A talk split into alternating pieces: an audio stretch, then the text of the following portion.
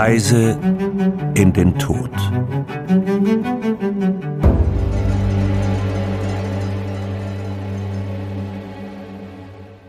Herzlich willkommen zu unserem internationalen True Crime Podcast mit mir, Paulina Kraser. Und mit mir, Laura Wohlers. Wir sind Journalistinnen und wie die meisten von euch wahrscheinlich schon wissen, beschäftigen wir uns normalerweise mit wahren Kriminalfällen aus Deutschland. In dem Podcast hier gehen wir aber auch mal in andere Länder. Wir nehmen euch hiermit auf Trips, die eigentlich für Erholung sorgen sollten, die dann aber in einer Reise in den Tod endeten. Also wir haben ja diesen gemeinsamen Freund von uns, der ein Segelboot hat.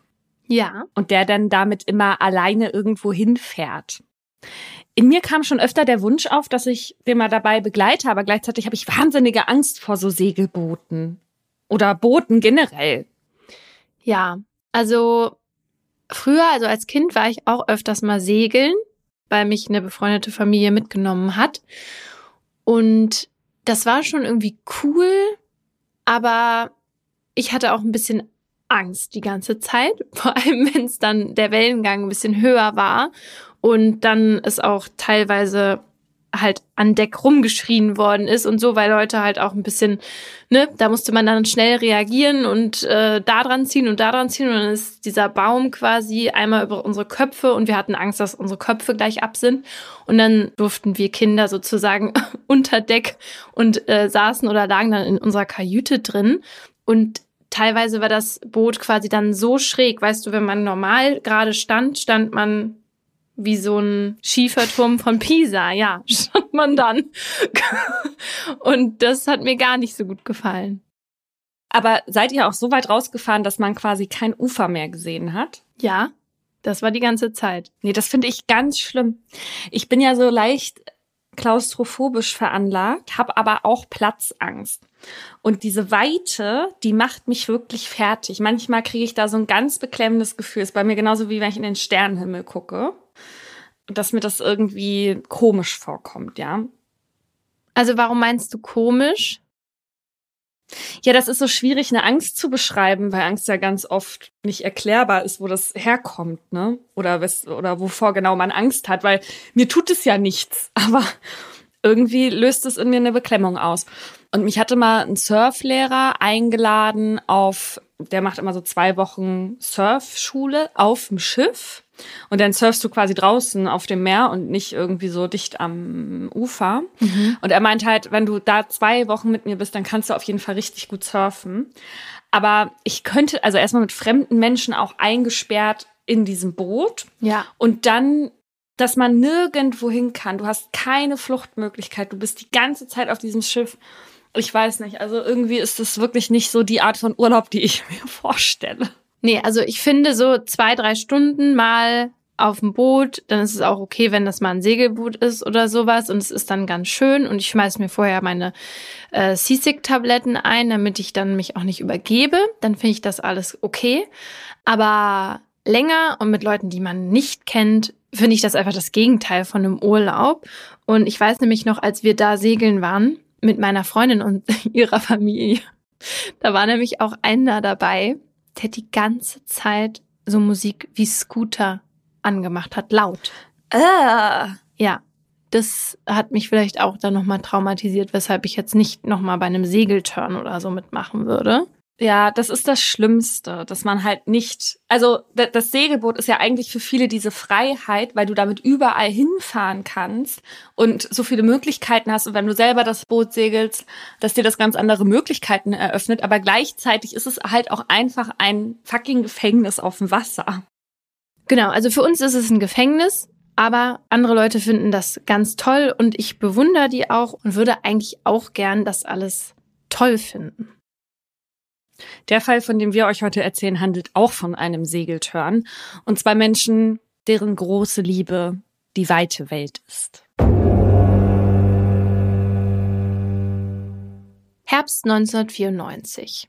Heike ist 20 und freut sich endlich mal woanders zu sein als am Rand der Welt, wie sie sagt. Eigentlich studiert sie nämlich BWL in Coburg, ist jetzt gerade aber durch ein Erasmus-Stipendium nach Skövde gekommen, einer bezaubernden kleinen Studentenstadt in Schweden. Doch, dass sie sich hier nicht nur auf ihr Studium konzentrieren wird, wird schnell klar, als zwei Wochen nach ihr ein junger Mann mit seinem klapprigen, quietschgelben VW-Bus in der Stadt einrollt. Heike beobachtet ihn aus einem Fenster vom ersten Stock heraus. PI steht auf dem Kennzeichen. Pinneberg. Obwohl sie die enge Jeans und das Holzfällerhemd nur mäßig begeistern, ist Heike sofort angetan von seiner Präsenz. Selbst von ihrem Beobachtungsposten aus und ohne je ein Wort mit ihm gesprochen zu haben, meint sie spüren zu können, was für einen Charakter er hat und ist sofort angetan von dem jungen Mann. Zu ihrem Glück bezieht der Neue noch heute sein Zimmer auf derselben Etage des Studierendenwohnheims. Leben also jetzt Tür an Tür. Und schon bald fällt sie auch ihm auf und er stellt sich ihr als Stefan vor. Am 3. Oktober verabreden sich die beiden dann. Das erste Date. Heike kommt bei ihm vorbei und Stefan serviert ihr Tortellini-Auflauf. Die beiden quatschen die ganze Nacht. Sie lauscht gebannt, als er von seinem Kindheitstraum erzählt, einmal die Welt umsegeln. Ob sie sich auch sowas vorstellen könne, will er wissen. Ab jetzt kann sie. Die Vision von der gemeinsamen Weltumsegelung gewinnt noch in dieser Nacht an Form und Farbe und wird mit ihrem ersten Kuss besiegelt. Dass eben jener Traum, entstanden in einer Nacht ihres ersten Dates, 17 Jahre später tödlich enden wird, können die beiden frisch Verliebten zu diesem Zeitpunkt noch nicht ahnen. Nach der Jahrtausendwende arbeitet Stefan als Diplom-Wirtschaftsingenieur und ist als Freelancer-Berater für namhafte Firmen tätig. Heike ist diplomierte Betriebswirtin und arbeitet als Produktdesignerin für internationale Unternehmen. Und noch immer leben die beiden Seite an Seite. Aus der Studienliebe ist die Liebe des Lebens geworden und noch immer träumen Heike und Stefan vom Reisen. Und so lassen die beiden das erste Mal 2004 alles hinter sich. Heike folgt Stefan nach Singapur und die beiden reisen eine ganze Zeit lang durch Asien. Auf dieser Reise machen sie beeindruckende Erfahrungen, haben beispielsweise die Gelegenheit, an einer ausgedehnten Chartertour mit dem berühmten Weltumsegler Wolfgang Hausner teilzunehmen. Diese Erfahrung ist so prägend für die beiden Segelbegeisterten, dass der Wunsch wächst, genau wie Hausner, den Planeten zu umsegeln. Und so rückt ihr Traum, von dem sie schon bei ihrem ersten Date gesprochen haben, wieder in den Fokus. Das nächste Projekt steht fest. Gemeinsam die Welt auf dem Segelboot erkunden. Heike und Stefan halten Ausschau nach einem passenden Schiff. Ein Katamaran von mindestens 14 Metern Länge soll es werden. Kein Plastik, kein unnötiges Shishi.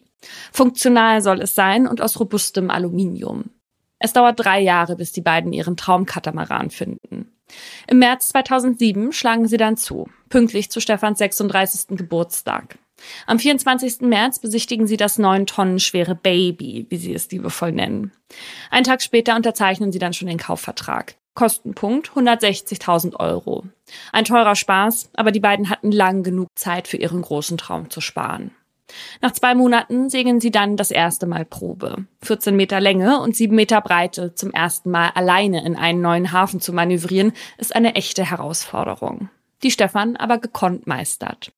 Jetzt muss nur noch ein Name für das neue Familienmitglied her. Die beiden fertigen Listen an und entscheiden sich schließlich für Bayou. Den Namen haben sie von Vayu abgeleitet, ein Begriff aus dem Altindischen, den man mit Windgott übersetzen kann. Im Frühling 2008 geht es los. Endlich machen die beiden den Traum von der mehrjährigen Weltumsegelung wahr. Weil sie aber den Kontakt zu ihrem Umfeld nicht verlieren wollen, legen die beiden ein Internet-Logbuch an, sodass Freundinnen und Familie ihre Abenteuer online nachverfolgen können. Die beiden verabschieden sich aus ihren Jobs. Um während der Reise trotzdem finanziell unabhängig zu bleiben, planen sie Chartertouren anzubieten. Mayu hat immerhin einiges zu bieten. Stehhöhe 2,40 Meter, neun Schlafplätze, zwei Bäder, ein Salon, eine offene Küche und ein großes Sonnendeck. Nicht zu vergessen Baby Bayou, ein kleines Beiboot. Außerdem packen die beiden noch diverse Wassersportausrüstung, Fahrräder für Landausflüge, Jonglierbälle, eine Slackline und eine Kletterausrüstung ein. Eben alles, was das Abenteurerherz begehrt. Bayou schwimmt. So lautet der erste Logbucheintrag, den Stefan am 15. April 2008 postet. Am 24. Mai gibt Heike dann ein Update. 24 Tage sind wir jetzt schon unterwegs. Zuerst an der türkischen Küste, nun zwischen den griechischen Inseln. Es ist 7 Uhr, die Sonne lacht mir ins Gesicht. Es war eine ungewöhnlich ruhige Nacht, ohne Sturm, ohne Regen, ohne Fallböen. Und so haben wir satte elf Stunden durchgeschlafen. Ich bin nicht einmal aufgewacht und habe nach dem Anker gesehen. Die Zahl der LeserInnen, die ihr Abenteuer im Internet verfolgen, steigt stetig. Von der Türkei aus führt die Reise dann weiter quer durchs Mittelmeer. Da Heike und Stefan eine Vorliebe für eher unbequeme Wege haben, führt sie ihre Seeroute auch an den nordafrikanischen Mittelmeeranrainerstaaten vorbei. Obwohl das für SeglerInnen nicht ungefährlich ist. Heike ist besonders von Marokko und Tunesien angetan. Sie liebt deren kleine, charmante Fischerhäfen. Solche Eindrücke halten die beiden gerne mit ihrer Kamera fest. Heike und Stefan hatten sich überlegt, irgendwann mal ein Buch über ihre Reise zu schreiben. Irgendwann, wenn sie vielleicht nicht mehr segeln. Doch bevor das passiert, wollen sie erstmal so viele schöne Momente wie möglich kreieren. Als nächstes stehen Guatemala, Honduras, die Kapverdischen Inseln und Kuba auf dem Plan. Das, was manch andere in einem ganzen Leben nicht zu Gesicht bekommen, segeln die beiden binnen dreieinhalb Jahren ab. Auf ihrer Reise schließen sie neue Freundschaften mit Einheimischen, aber auch mit anderen SeglerInnen, die auf der gleichen Route unterwegs sind. Bekannte Gesichter werden mit Hupen und Willkommensgrüßen in den Häfen empfangen.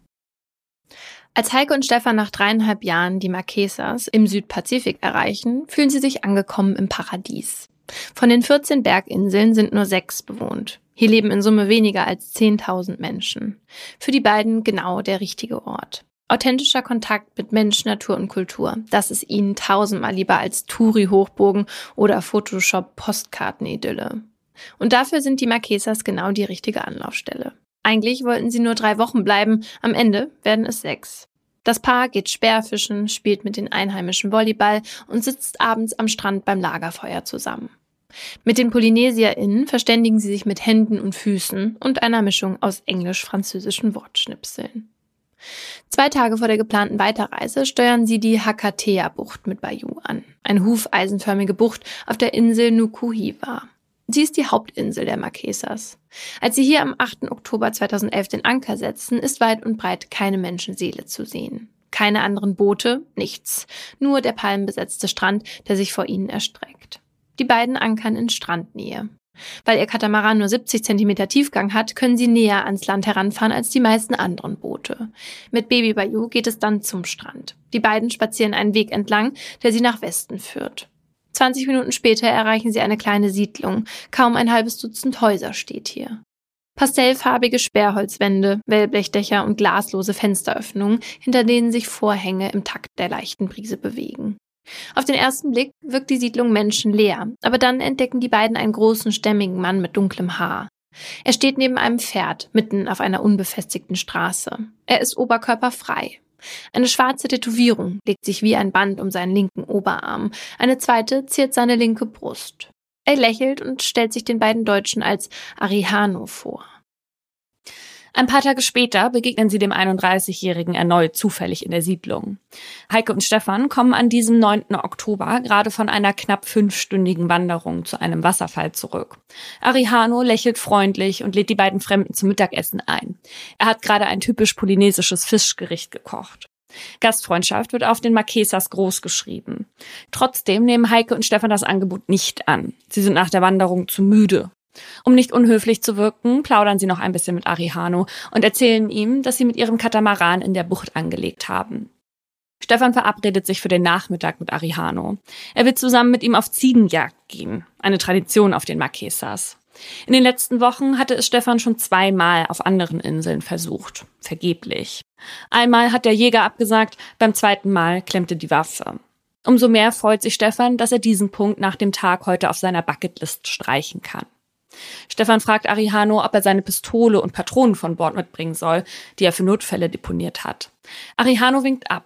Das wundert Heike und Stefan etwas, denn eigentlich ist Munition hier zu Ort Mangelware. Arihano gibt den beiden noch fünf Pampelmusen mit, dann verabschieden sie sich. Nach einer kurzen Verschnaufpause will sich Stefan dann aufmachen, um zurück auf die Insel zu Arihano zu kehren. Er packt noch eine Flasche Rum ein als Dankeschön. Heike beobachtet von der Bayou aus, wie Stefan am Strand ankommt, wo Arihano bereits auf ihn wartet. Dabei fällt ihr auf, dass er irgendwie seltsam abseits bei den Palmen steht und dort auch bleibt. Selbst als Stefan das schwere Beiboot allein aus dem Wasser zieht.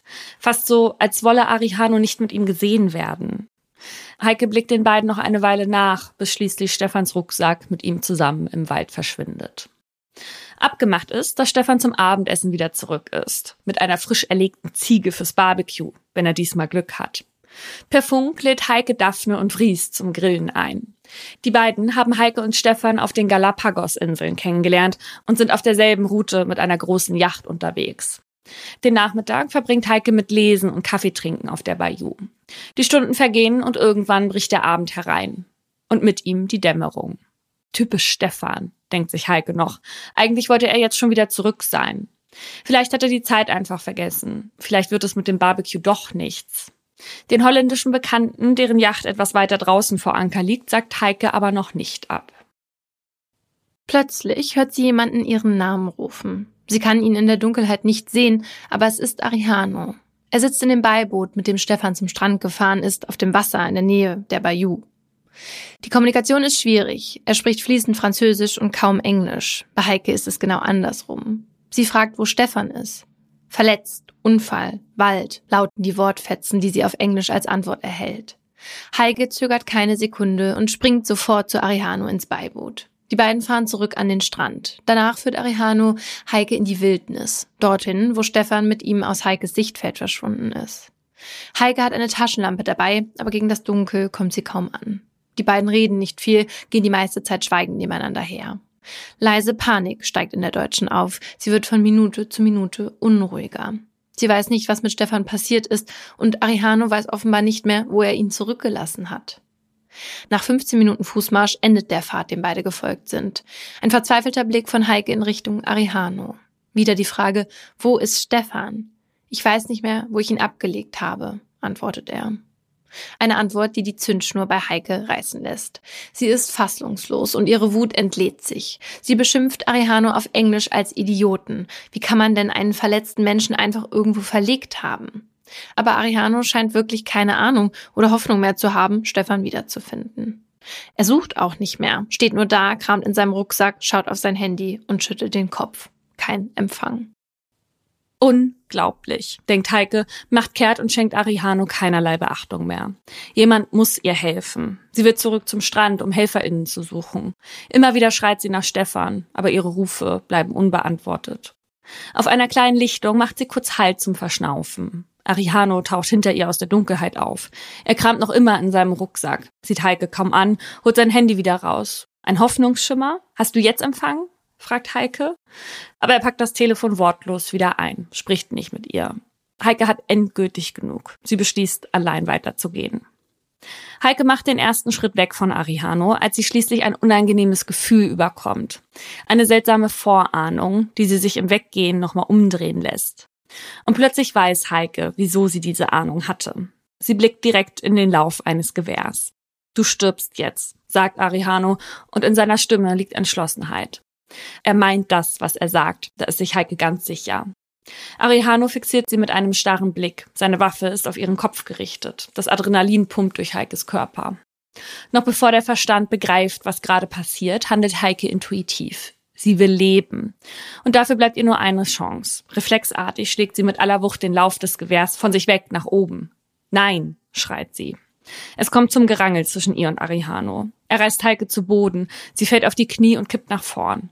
Unter ihrem Gesicht spürt sie den Waldboden, im Rücken etwas Schweres. Arihano liegt auf ihr. Heike tastet nach dem Gewehr und spürt es schließlich an ihren Fingern. Irgendwann gelingt es ihr, an den Abzug zu gelangen. Sie drückt ab, aber es löst sich kein Schuss. Dafür legt sich plötzlich sein Arm um ihren Hals. Ayano nimmt sie in den Schwitzkasten und drückt zu. Heike kann kaum atmen. Irgendwann lässt er ab und dreht Heikes Arme hinter ihren Rücken. Sie spürt, wie sich ein Plastikseil eng um ihre Handgelenke schnürt. Sie versucht noch, sich gegen die Fesseln zu wehren, strampelt und schreit, aber ihr Schreien wird mit erneutem Würgen quittiert. Dann packt er sie an den Haaren und zieht ihren Kopf nach oben. In Heike läuft ein Überlebensprogramm ab. Nicht wehren, sonst schlägt er wieder zu. Sie probiert es mit Worten, fragt ihn, was er von ihr will. Sex ist seine Antwort. Und Lösegeld. Vier Freunde von ihm hätten Stefan in Gewahrsam genommen. Heike schaltet und behauptet, sie habe HIV. Eine verzweifelte Lüge, die Arihano durchschaut. Zumindest lässt er sich damit nicht aufhalten. Heike spürt seinen Atem im Nacken. Er betatscht sie an der Brust und schiebt dann seine Hand unter ihre Hose, in ihren Slip. Alles fängt sich an zu drehen. Heike wird schwindelig. Sie denkt, sie wird jetzt vergewaltigt. Doch dann lässt Arihano plötzlich von ihr ab.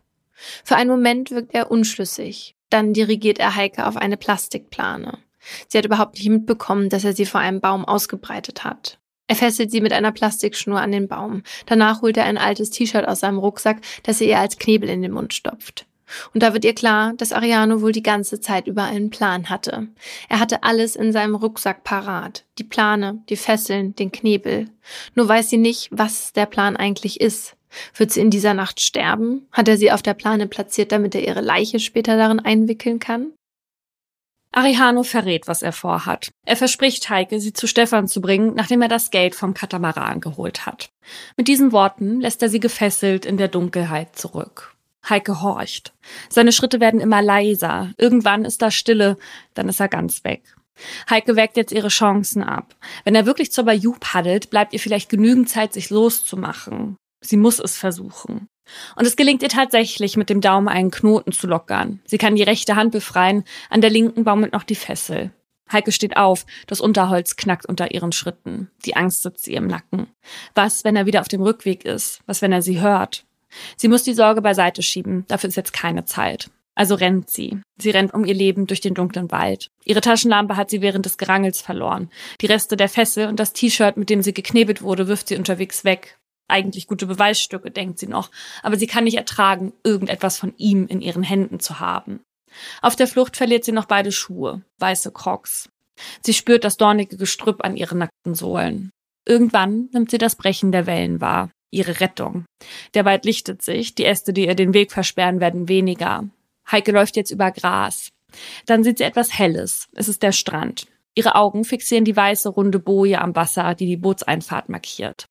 Die Bayou liegt rechts in der Bucht vor Anker. Aber zurück an Bord ihres Katamarans traut sie sich nicht. Vielleicht ist Arihano noch da. Die Yacht von Daphne und Fries liegt weiter draußen, aber Heike hat keine Wahl. Sie muss versuchen, es bis zum Schiff der beiden zu schaffen. Also stürzt sie sich in die Wellen. Erst ist sie um ihr Leben gerannt, jetzt schwimmt sie um ihr Leben. Jeder Brustzug kostet Kraft. Das Salzwasser brennt in den Schiffwunden aber sie schafft es. Sie nähert sich dem Boot. Dann wieder ein lauter Schrei aus der Dunkelheit. Jemand ruft Heike. Es ist Daphne. Sie hat Heike mehr entdeckt. Endlich. Über die Badeleiter schleppt sie sich an Bord der holländischen Yacht. Sie ist völlig erschöpft und steht unter Schock. Daphne und Fries wollen wissen, was los ist. Psst, psst, der Typ, der Typ, flüstert Heike immer wieder. Es ist noch immer mitten in der Nacht und stockfinster. Heike hat Angst, dass Ariano irgendwo in der Nähe ist und sie beobachten könnte. Irgendwann schafft sie es aber, sich zu beruhigen und fängt an zu erzählen. Von ihrem Angreifer und den vier anderen Typen, die Stefan offenbar irgendwo festhalten. Endlich können sie an Bord die Polizei rufen, doch bis die gemeinsam mit zwei Feuerwehrmännern und einem Arzt die Yacht betritt, vergehen ganze zwei Stunden, in denen Heike krank vor Sorge ist. Heike erzählt jetzt nochmal, was ihr widerfahren ist, diesmal auf Englisch. Einer der Feuerwehrmänner übersetzt auf Französisch für die Polizisten. Heike soll mit dem Polizeiboot zurück zur Bucht fahren und den Beamten den Pfad zeigen, der sie in den Wald geführt hat. Am Strand angelangt, meint Heike die Stelle wieder zu erkennen, an der sie zusammen mit Ariano den Wald betreten hat, aber da ist kein Pfad. Die Inselpolizisten sind skeptisch. Zwar artikulieren sie ihre Zweifel nicht in Worten, aber er steht ihnen ins Gesicht geschrieben. Die Geschichte klingt zu verrückt, um wahr zu sein. Im Licht der Taschenlampen findet Heike aber schließlich doch noch den richtigen Weg. Sie kann die Beamten tatsächlich zu dem Baum führen, an dem sie gefesselt wurde. Auf dem Weg dorthin finden sie auch die weggeworfene Handfessel und das T-Shirt, mit dem Heike geknebelt wurde. Aber niemand denkt an die Spurensicherung. Die Beweismittel werden an Ort und Stelle belassen. Im weiteren Verlauf der Nacht regnet es und der Regen tilgt mögliche Spuren. Noch in der Nacht der Attacke fahren die Polizisten mit Heike in das Dorf, in dem sie und Stefan Arihano kennengelernt haben. Heike soll den Beamten das Haus zeigen, in das er sie zum Essen eingeladen hat.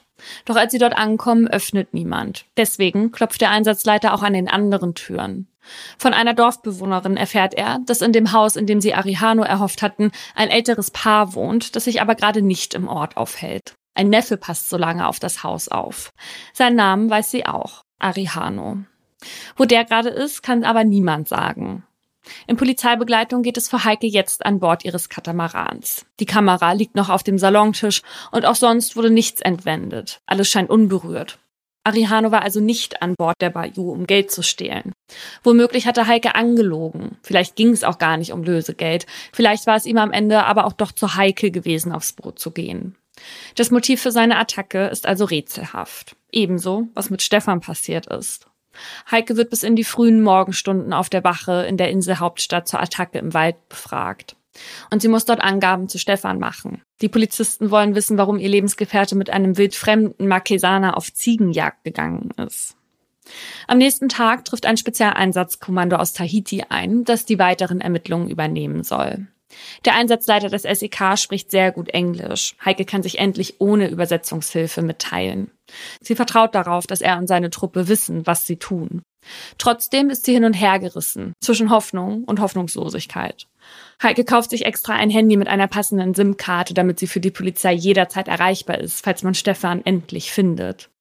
Am 12. Oktober, drei Tage nach Stefans Verschwinden und dem Angriff auf Heike, durchkämmt das SEK nochmal den Wald und tut das, was die drei Inselpolizisten zuvor versäumt hatten. Es sichert Beweismaterial. Dabei werden auch Heikes Taschenlampe und das T-Shirt, das Arihano am Tattag getragen hatte, gefunden. Heike ist an diesem Mittwoch auch dabei. Sie zeigt den Ermittelnden den Baum, an den sie gefesselt war. Aber die Plastikfesseln, die Plane und die weißen Crocs, die sie bei der Flucht verloren hat, sind inzwischen verschwunden. Die Ermittelnden halten es für möglich, dass Arihano nochmal zum Tatort zurückgekehrt ist und die Sachen mitgenommen hat. Nach dem Verlassen des Waldes wartet Heike am Strand auf das Boot, das sie zurück zur Yacht des holländischen Paares bringen soll. Allein auf dem Katamaran hält sie es nicht aus. Der leitende Ermittler wartet mit ihr. Plötzlich kommt einer seiner Leute angerannt und flüstert ihm etwas ins Ohr. Sie hätten Dinge gefunden, heißt es. Heike denkt automatisch an die persönlichen Gegenstände von Stefan, vielleicht seine Wasserflasche, seinen Rucksack. Als sie gefragt wird, ob sie Zahnunterlagen von Stefan dabei hätte, ist sie irritiert und verneint. Noch am selben Abend klingelt Heikes Handy gegen 20.30 Uhr. Am anderen Ende der Leitung ist die einzig weibliche Beamtin, die Teil des SEKs ist. Heike soll auf die Wache kommen, am besten sofort. Hoffnung keimt in ihr auf. Die Frau sagt etwas von dead or alive. Aber wie immer ist die Kommunikation schwierig. Heike klammert sich an das Alive. Vielleicht haben sie Stefan endlich gefunden und er liegt in einem Krankenhaus. Vielleicht gibt es doch noch eine Chance, dass dieser ganze Albtraum hier bald vorbei ist. Fries lässt das Beiboot ab. Der Holländer fährt sie zur Einlegestelle und begleitet sie zur Polizei. Auf der Polizeistation ist die Stimmung angespannt. Alle vermeiden den Augenkontakt mit Heike. Niemand sagt ihr, worum es geht. Man müsse noch auf den Übersetzer warten, heißt es. Heike wundert sich über die förmliche Zurückhaltung. Bisher hatte sie einfach Englisch mit dem SEK-Leiter gesprochen. Als der Übersetzer eintrifft, beginnt der Leiter mit seinen Ausführungen auf Französisch. Der Übersetzer bemüht sich, seine Worte mit Bedacht zu wählen. Das Gesagte trifft Heike dennoch mit voller Wucht. Sie haben eine Feuerstelle gefunden mit menschlichen Überresten. Sie gehen davon aus, dass sie von Stefan stammen. Hundertprozentig können sie das noch nicht bestätigen. Das wird erst der Abgleich mit den zahnärztlichen Unterlagen zeigen. Heike schreit, heult auf. Arme klammern sich um sie. Es sind die von Fries, der versucht, sie aufzufangen. Es hilft nichts. Heikes Leben bricht in sich zusammen. Stefan lebt nicht mehr? Wie kann das sein? Dann sammelt sie sich. Sie will die Details wissen. Aber der Leiter des SEK sagt, dass es für heute genug sei. Heike soll die Nachricht erstmal in Ruhe verarbeiten. Als ob das irgendwie möglich wäre. Zwei Tage später wird dann von offizieller Seite bestätigt, dass es sich um Stefans sterbliche Überreste handelt. Ein Abgleich mit den zahnmedizinischen Unterlagen aus Deutschland und eine DNA-Analyse belegen das. Heike erfährt jetzt auch Einzelheiten. Die Feuerstelle war sechsmal größer als eine normale Feuerstelle. Am Tatort und in der näheren Umgebung wurden keine Patronen gefunden. Es gibt keinen Beweis dafür, dass Stefan erschossen wurde, bevor er verbrannt wurde. Stefans Körper wurde wahrscheinlich vom 9. auf den 10. Oktober verbrannt, in der Nacht seines Verschwindens. Mit hoher Wahrscheinlichkeit wurde er zerstückelt. Laut Einschätzung der Ermittelnden muss der Täter die ganze Nacht damit zugebracht haben, die Leichenteile zu verbrennen. Lediglich ein Stück Knochen und ein Teil eines Muskels wurden in einem Bach direkt neben der Feuerstelle entdeckt. In der Morgendämmerung musste der Täter befürchten, dass der Rauch für andere sichtbar wird. Deswegen hat er die unverbrannten Reste ins Wasser gekippt, so die Vermutung des SEKs. Stefans Zähne hingegen wurden in der Asche gefunden. Heike will den Gedanken nicht zulassen, dass Stefans Körper zerteilt wurde. Sie will sehen, wo der Mann gestorben ist, mit dem sie 17 Jahre ihres Lebens geteilt hat. Zusammen mit dem Staatsanwalt, dem Übersetzer, Fries und ein paar SEK-Beamten geht sie den Weg ab, den Arihano und Stefan wahrscheinlich am Nachmittag des 9. Oktober gegangen sind. Der Weg führt durchs Dickicht in eine Talsenke, fünf bis sechs Kilometer Fußmarsch durch schwer begehbares Gelände. Nach einer Weile hört Heike dann Ziegengemecker. Der Grund, weshalb Stefan überhaupt mit Ariano mitgegangen war. Dann macht der Leiter des SEK sie auf die verbrannte Fläche zu ihren Füßen aufmerksam. Ein Meter mal ein Meter zwanzig. Heike hatte es sich größer vorgestellt. Elf Tage nach der Tat sitzt sie schließlich im Flieger zurück nach Deutschland. Das SEK fahndet auf der Insel weiter mit Hochdruck nach Arihano. Die Ermittelnden gehen davon aus, dass er sich irgendwo im Dschungel versteckt. In der Presse wird der Fall indessen medienwirksam ausgeschlachtet. Von der Kannibaleninsel ist in den deutschen und englischsprachigen Boulevardblättern jetzt die Rede.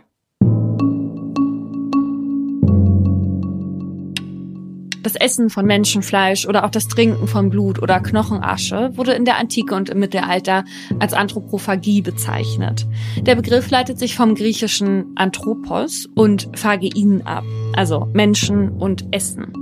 Später wurde er dann aber durch den des Kannibalismus abgelöst. Geprägt hat den Begriff Christoph Kolumbus.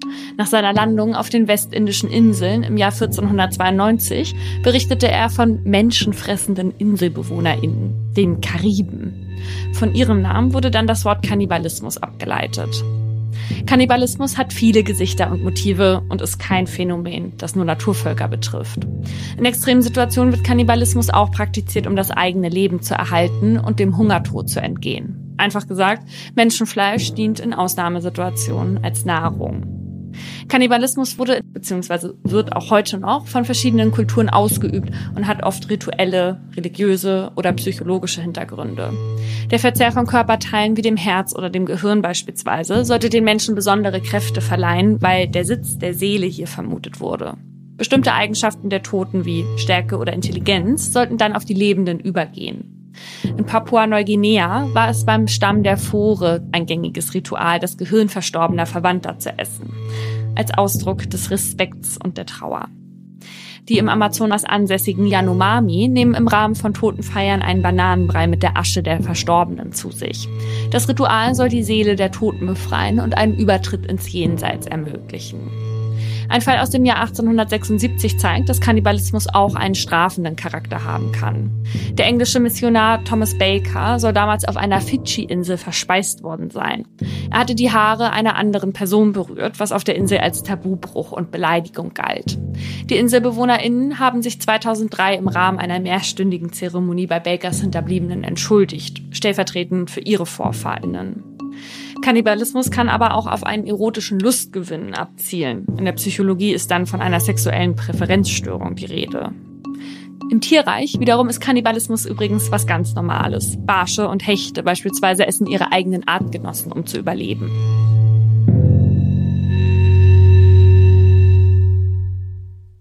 Professor Dr. Monika Arnetz vom Hamburger Asien-Afrika-Institut verweist in einem Spiegelinterview zwar darauf, dass es in der späten prähistorischen Gesellschaft der Marquesas Kannibalismus gegeben hat, das aber eine Folge von wiederholten Hungersnöten, einer hohen Bevölkerungsdichte und Spannungen zwischen verschiedenen sozialen Gruppen war. Die Kannibalismus-Spekulationen, die im Fall von Stefan durch die Boulevardpresse angeheizt wurden, bestätigen sich im Lauf der Ermittlungen nicht. Die Zeit danach Heike erlebt sie erstmal wie im Nebel. Sie kehrt zurück in ihre Geburtsstadt, zieht wieder bei ihrer Mutter in Würzburg ein. Das Südseetrauma lässt sie nicht schlafen. Es sucht sie nachts in ihren Träumen heim. Tagsüber spürt sie schmerzhaft, dass da jemand fehlt. Stefan ist nicht mehr da. Dafür ein Alltag in Deutschland, aus dem sie eigentlich aussteigen wollte. Heike fängt eine Therapie an. Sie will zurück ins Leben finden und sich eine neue Existenzgrundlage schaffen. Sechs Wochen nach der Tat erfährt sie dann, dass sich Arihano gestellt hat. Sein Vater hatte ihn dazu überredet, heißt es. Er gesteht bei der Polizei, Stefan getötet zu haben, aber aus Notwehr, wie er sagt. Stefan hätte ihn vergewaltigt. Um sich selbst zu schützen, hätte er ihn dann erschossen. Weil es auf der 1900 Seeleninsel keine Haftanstalt gibt, wird Arihano in ein Gefängnis auf Tahiti in U-Haft überstellt. Die Nachricht schürt die Wut und das Unverständnis bei Heike. Dass Arihano Stefan zum Täter machen will, kann sie nicht fassen. Ein halbes Jahr nach der Tat sollen der Übergriff auf Heike und die Tötung von Stefan dann nachgestellt werden. In Form eines Reenactments mit dem Täter selbst. Die Ermittelnden erhoffen sich davon, dass Arihano dadurch mehr zum Tatgeschehen preisgeben würde. Die bisherigen Befragungen, Untersuchungen und Gutachten geben nämlich kein schlüssiges Bild ab. Das tatsächliche Motiv und der genaue Tathergang liegen immer noch im Dunkeln. Arihano wird eigens für die Nachstellung nach Nukuhiva überführt. Heike fliegt im April 2012 aus Deutschland ein. Sie ist bei der Tatnachstellung dabei, soll zudem richterlich befragt werden. Unter der Anleitung von Arihano versuchen zwei Polizeibeamte nachzustellen, was seinen Aussagen zufolge am 9. Oktober 2011 passiert ist und kommen an ihre Grenzen. Arihano sagt, dass Stefan sich während der Jagd kurz verabschiedet hat, um einen Wasserfall zu besuchen. Er selbst habe in der Zwischenzeit ein Feuer gemacht, um die Mücken abzuwehren. Stefan sei dann zurückgekommen und habe ihm Rum angeboten. Arihano sei davon aber schwindelig geworden.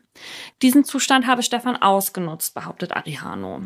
Er soll ihm das Gewehr entrissen und danach mit einem Seil gefesselt haben. Arihano gibt an, dass er bäuchlings auf dem Boden lag, die Hände hinterm Rücken gefesselt. Stefan soll dann eines seiner Beine circa 40 Zentimeter angehoben und ihn in dieser Position an einem Baum fixiert haben. Einhändig, denn Stefan habe während des gesamten Vorgangs das entwendete Gewehr in der Hand gehalten. Wie gesagt, sagt Arihano. Und weiter erzählt er, dass Stefan ihn anschließend vergewaltigt habe. Er selbst sei dann ohnmächtig dabei geworden. Als er wieder zu sich kam, sei es ihm gelungen, sich aus der Fesselung zu befreien und sich das Gewehr zu schnappen. Stefan habe es achtlos auf dem Boden abgestellt und auf einer kleinen Anhöhe nach Brennholz für das Feuer gesucht. Um sich vor weiteren Angriffen zu schützen, habe er dann das Gewehr auf Stefan gerichtet und ihn erschossen. Dieser sei zu Boden gesackt, den Hang runter zum Feuer gerollt und dort drin dann verbrannt. Zerstückelt habe er Stefan laut eigener Angabe nicht. Er habe sich in die Nähe des Feuers gesetzt und Stefans Kopf lediglich mit einem Stück Brennholz zur Seite gedreht. Ob das wohl stimmt, fragen wir uns hier doch an dieser Stelle. Hört sich sehr, sehr plausibel an. In Bezug auf Heike gibt er an, dass alles nur ein Missverständnis gewesen sei. Weil die Sprachbarriere zu groß war, habe er versucht, ihr spielerisch zu vermitteln, was ihr Lebensgefährte zuvor mit ihm gemacht hatte. Lachhaft. Mehr fällt auch Heike dazu nicht ein. Eigentlich hatte sie mit einer Entschuldigung gerechnet. Aber er entschuldigt sich nur bei der Frau, die er für das Reenactment anstelle von Heike an den Baum fesselt. Trotzdem hat Heike das Gefühl, später eine Art von Reue in seinen Augen zu erkennen. Wahrscheinlich wird er aber das Ausmaß seiner Tat gar nicht begreifen, denkt sie. Und Arihano hält weiter an seiner Schutzbehauptung fest. Der Plan der Polizei ist nicht aufgegangen. Das hat zur Folge, dass Heike jetzt eine Liste mit allen näheren persönlichen Kontakten von Stefan erstellen muss. Von amtlicher Seite soll nämlich geprüft werden, ob Stefan schwul oder bisexuell sein könnte. In seiner Biografie finden sich keine Hinweise auf entsprechende Vorlieben oder einen Hang zur Gewalt. Ein amerikanischer Journalist recherchiert indessen auf Nuku Hiva zu Arihano. Er lässt die gesammelten Fakten und Informationen durch drei unabhängige forensische Psychologen auswerten. Sie werfen die Theorie auf, dass Arihano den 40-Jährigen bedrängt haben könnte und abgewiesen wurde. Arihano soll zumindest zwei Männern auf der Insel regelmäßig intimen Kontakt gehabt haben. Heimlich. Aus einem plötzlichen Gefühl der Kränkung heraus oder um seine Neigung zu verdecken, könnte er Stefan getötet haben. Die anschließende sexuelle Attacke gegen Heike könnte ein Versuch gewesen sein, sich in seiner eigenen Männlichkeit zu bekräftigen und sich für die Zurückweisung durch Stefan zu rächen, so einer der forensischen Psychologen von der University of California. Dies würde auch erklären, warum Arihano plötzlich von Heike abgelassen hat. Was an jenem Oktoberabend wirklich in seinem Kopf vorging, weiß nur Arihano selbst. Er muss sich vor einem geschworenen Gericht auf Tahiti verantworten. Zweieinhalb Jahre nach der Tat wird er im Frühjahr 2014 zu einer Haftstrafe von 28 Jahren verurteilt. Das Gericht befindet den mittlerweile 33-Jährigen des Mordes an Stefan und der schweren sexuellen Nötigung von Heike für schuldig. Im Urteil wird festgelegt, dass eine vorzeitige Entlassung frühestens nach 18 Jahren möglich ist.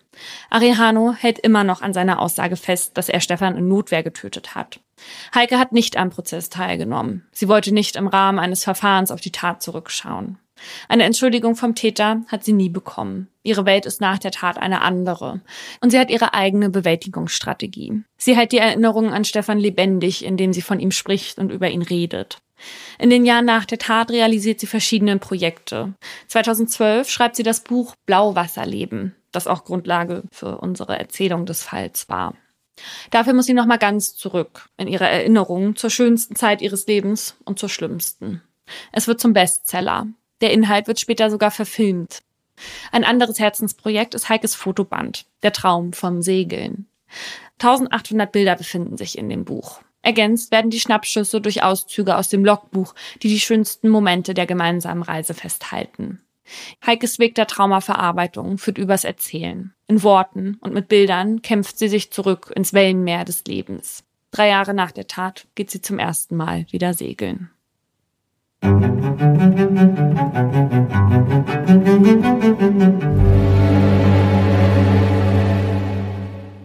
Was ist das für ein Fall? Ja, ich wollte es auch gerade sagen, weil wir hatten hier ja schon viele schreckliche Fälle, aber das für mich ist wie aus einem Horrorfilm. Also, dass du irgendwo am Rand der Welt bist, wo du eigentlich niemanden kennst und dann bist du plötzlich komplett auf dich alleine gestellt und siehst dich so einem gewalttätigen Mann gegenüber. Also ich ich kann mir das gar nicht vorstellen, wie sich Heike da in dem Moment gefühlt hat und wie sie da durch den dunklen Urwald gerannt ist und dann äh, noch ins Meer gesprungen ist und geschwommen ist. Also was für ein Überlebenskampf die dahinter sich bringen musste. Ja, und auch diese Angst, die sie gehabt haben muss. Ich meine, in dem Moment wusste sie ja noch gar nicht so richtig, was da mit, mit ihr passiert. Aber der Arihano hätte mit ihr ja genau dasselbe wie mit Stefan machen können, was auch immer er am Ende mit ihm warum gemacht hat. Aber wenn er nur kurz vorher ihren Mann getötet hat, hätte er sicherlich auch keine Skrupel gehabt, ihr auch noch das Leben zu nehmen.